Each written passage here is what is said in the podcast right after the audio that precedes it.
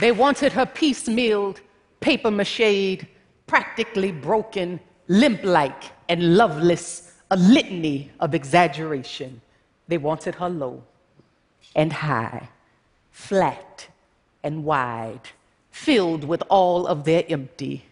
They wanted her to be more like them, not knowing her conception was immaculate, that she was birthed in sandalwood scented river water, sweet sapphire, honey touched tongue. Oh, she was too much of a mouthful for the greedy.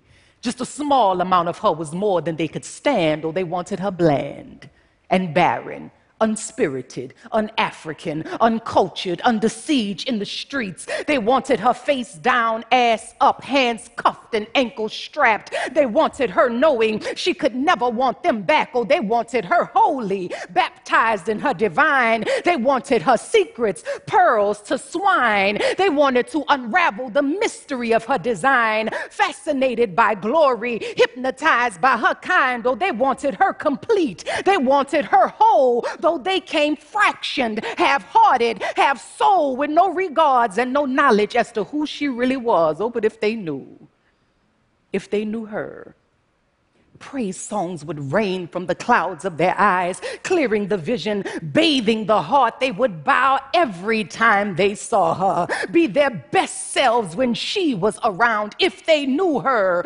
knew she was the glue to their revolution, the life flow of blood through their veins. If they knew her, she would know, she would feel that her body is more than battlefield more than bone break and bleeding bigotry, more than bridge over your troubled conscience, more than used up, walked on, driven through, shot up, more than your Selma, Lord Selma, Edmund Pettus, more than your killer Katrina Danziger, more than your bust them out of Baltimore highway to nowhere if they knew her, she would know. Oh, yeah, me do que oya o oya mido que oya ire ire oya mido oya mido que oya wild women.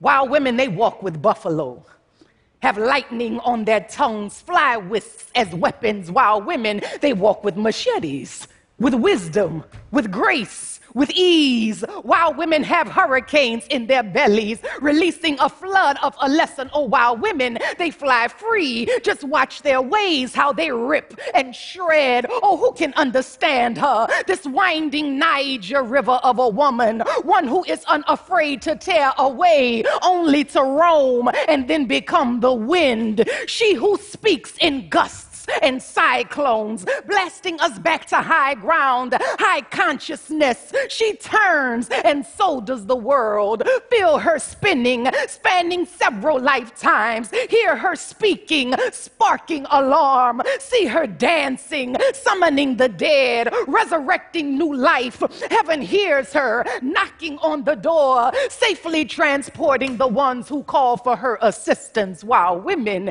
they open portals to new worlds new speech, new dreams.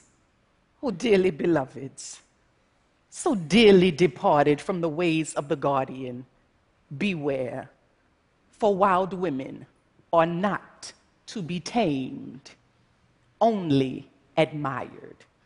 Just let her in and witness her. Set your days ablaze. Thank you.